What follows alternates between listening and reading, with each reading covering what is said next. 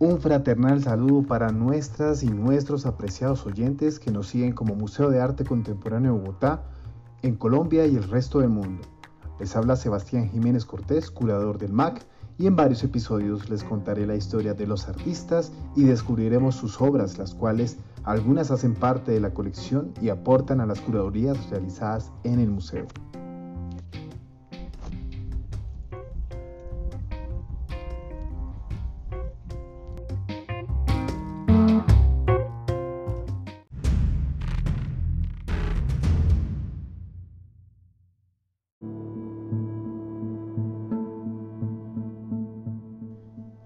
Primer segmento te llevaré por una breve travesía por la vida del artista Humberto Yangrandi y al finalizar revelaremos su obra El Rey y su Guaricha de 1981 expuesta con la curaduría Identidades Híbridas 2020 en el MAC.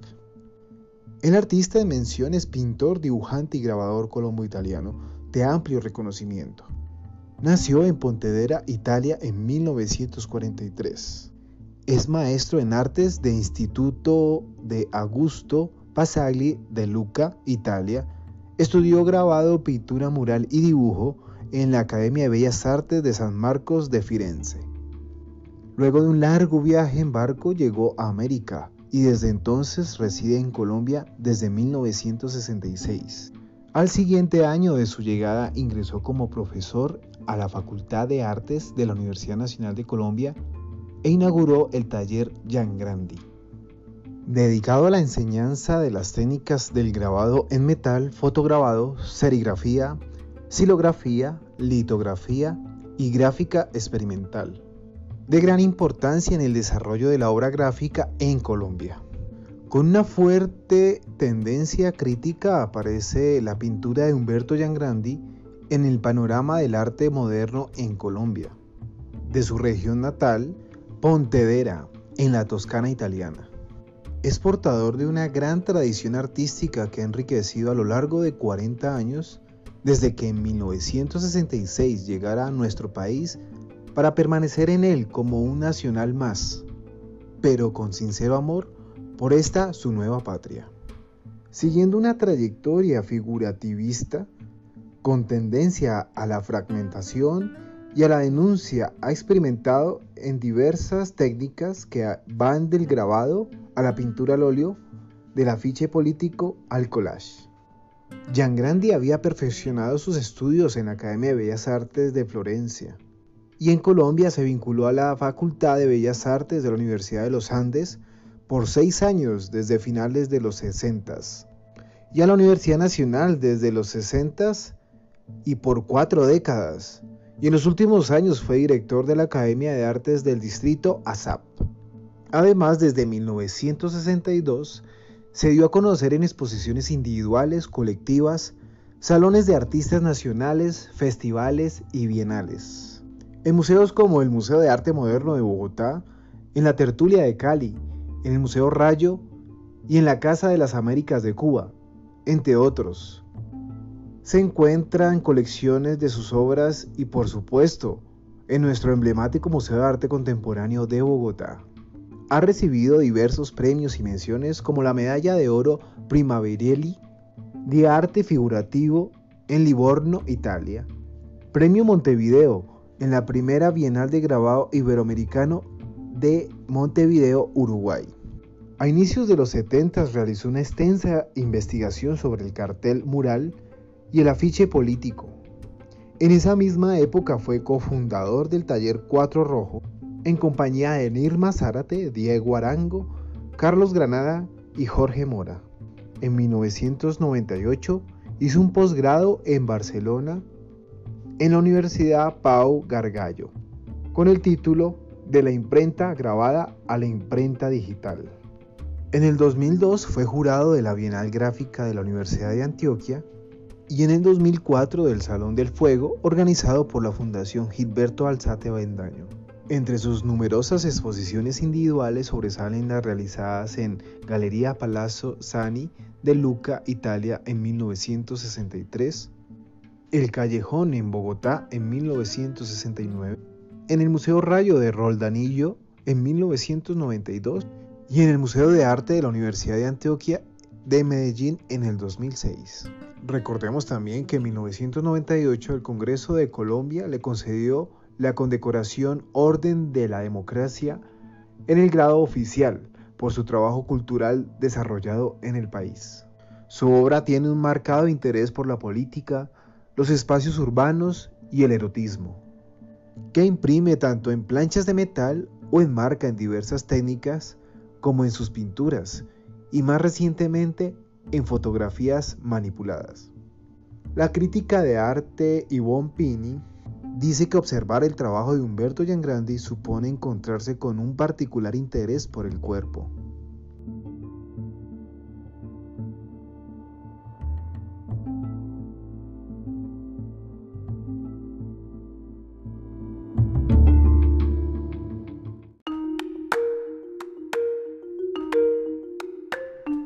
Sus obras tempranas, explica Pini, ese cuerpo era depositorio de la violencia y la marginalidad, vinculada a una temática testimonial de corte expresionista, cromáticamente fuerte, habitando espacios urbanos donde personajes anónimos viven su propio drama. Y se analizaban las condiciones socioculturales tanto de Colombia como de América Latina. Sus series pictóricas o gráficas daban cuenta de los espacios vecinos, abordando el tema de los inquilinatos y sus moradores, de la situación de violencia en Latinoamérica o de la calle 12 tomada como escenario del paisaje de la ciudad y de sus pobladores marginales.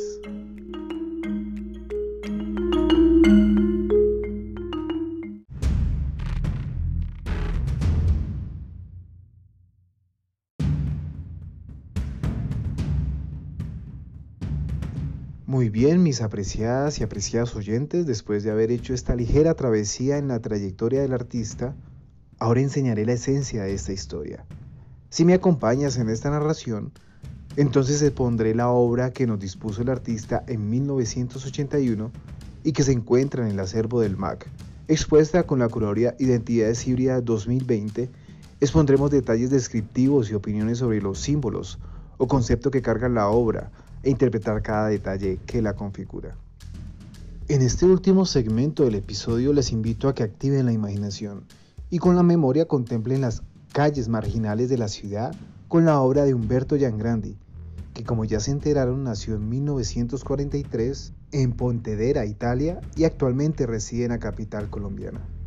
Esta se titula El Rey y su Guaricha, realizada con la técnica Aguafuerte en 1981 con unas dimensiones de 78 por 55 centímetros y actualmente se encuentra catalogada dentro de la colección de nuestro Museo MAC. Dueño de un espíritu inquieto, Jan Grandi se involucra de forma decidida en la vida cultural y política del país, cuyos paradigmas dominan gran parte de la década de los 70. Es el momento de las grandes discusiones en el arte, en cuanto a su participación y compromiso en el ámbito social mediante una continua autocrítica en el papel del artista y su responsabilidad social, en su doble compromiso ético, el desarrollo de unos lenguajes y estrategias estéticas eficientes y su función ideológica en la arena de lo político y lo social. La obra gráfica fue el vehículo más expedito para dicho propósito y Grandi, junto a Rendón, Zárate, Arango y Granada, le otorgó su necesaria dimensión. Pero los tiempos cambian y con él los paradigmas y referentes estéticos. El hito testimonial y de compromiso del artista entra en crisis. Los acontecimientos que durante los años 80 suceden en el país sobrepasan las expectativas del arte. El ambiente se torna confuso. De la utopía revolucionaria que tiene lugar en el espacio público se pasa a la exacerbación del individuo. En el ámbito privado de la era del mercado y del neoliberalismo. El país se torna más complejo y los paradójicos acontecimientos que lo transforman decididamente cambian por completo el panorama sociocultural del país. La obra de Grandi registra plenamente estos cambios. Se podría argumentar a grosso modo, que su obra transita desde el espacio social hacia el espacio privado, donde transcurren los grandes dramas del individuo. El elemento aunador de este proceso es el espacio plástico. Así, desde la extraordinaria serie Espacios Vecinos entre 1968 y 1973, donde a partir del lavadero comunal ejercita una poética del espacio urbano marginal. Se transforma luego en el espacio abierto del paisaje, la calle, la plaza, lugares donde acontece la protesta y la beligerancia política. En esta dinámica del espacio exterior e interior, paulatinamente el espacio público va cediendo lugar al espacio arquitectónico intimista. Es allí donde el erotismo, la locura y las pasiones humanas tienen lugar. No es un intimismo burgués plácido y contemplativo. El suyo es dramático, claustrofóbico y decididamente marginal. El sociólogo Armando Silva escribió en 1988 un texto donde explica cómo el pintor dirige su búsqueda a la ciudad. Desde donde puede figurarse ese pobre ciudadano que deambula llevando a cuestas la carga de su ser marginado. Espacios convertidos en signos de ciudad donde él lee una nueva sensibilidad que marca la nueva práctica social. Su obra, siempre política, llega a un punto donde los encierros interiores de unos cuartos y el recorrido desolado de unas calles, la vida de seres asediados por la autoridad o el poder, pero ellos mismos siempre afirmándose. Por allí desfilan el cerco del hambre y el trabajo sexual obligado, el asedio policivo, el cerco de las habitaciones el circuito de la televisión que te mira de lejos. Muy bien, damas y caballeros, estimados oyentes, después de escuchar los comentarios del sociólogo y entender cómo el contexto urbano capitalino estimuló la creatividad de Jean Grandi para crear su obra, podemos interpretar la obra El Rey y su guaricha, que se encuentra en nuestra valiosa colección del MAC y que se expuso recientemente con la curaduría Identidades Híbridas 2020.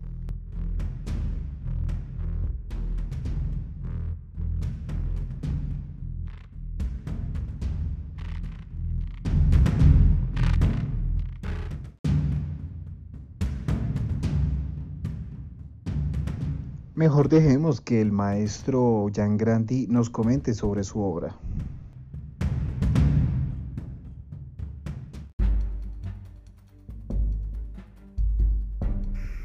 La obra El Rey Suguaricha es un fotograbado que se desarrolló un día en un bar en un papelito como de 15 por 15 pensando en la donación que tenía que hacer al Teatro de la Candelaria.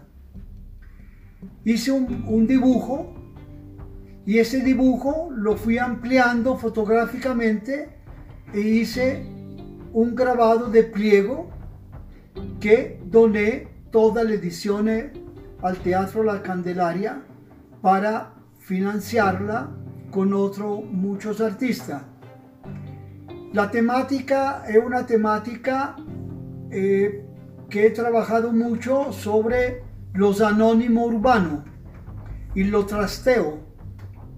La gente que nunca ha triunfado, la gente que que uno realmente convive con ello, pero nunca detiene una mirada sobre la vida de ello.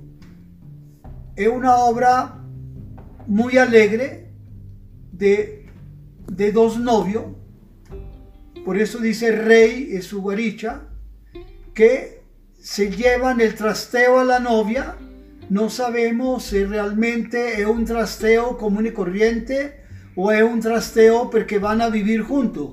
Se nota él como muy alegre, muy contento y ella mirándose en un espejo sentada exactamente en la carreta donde están llevando una serie de muebles. Es un homenaje a esa gente de la calle, pero también me gustó el tema porque es un tema también bastante teatral, cosa que me parecía muy afine a la donación que le iba a hacer a la, al Teatro de la Candelaria.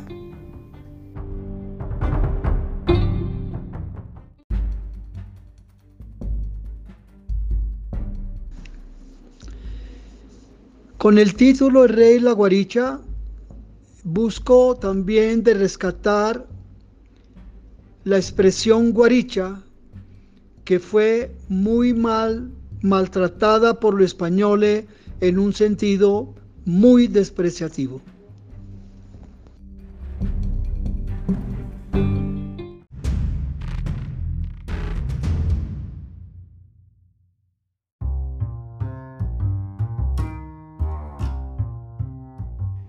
Estos parámetros interpretados de la simbología de la obra junto al tema que se propone en la curaduría son las evidencias que nos ofrece la obra para ser incluida en la curaduría Identidades híbridas expuesta en nuestro museo recientemente.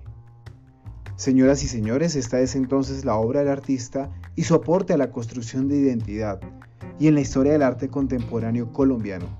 Apreciadas y apreciados oyentes, quiero invitarlos a que observen la obra, Saquen sus propias conclusiones y comenten en nuestras redes sociales e invito a que me sigan escuchando en siguientes episodios, investigando la vida y obra de artistas que construyen nación a través del arte. Nos escucharemos nuevamente hasta la próxima.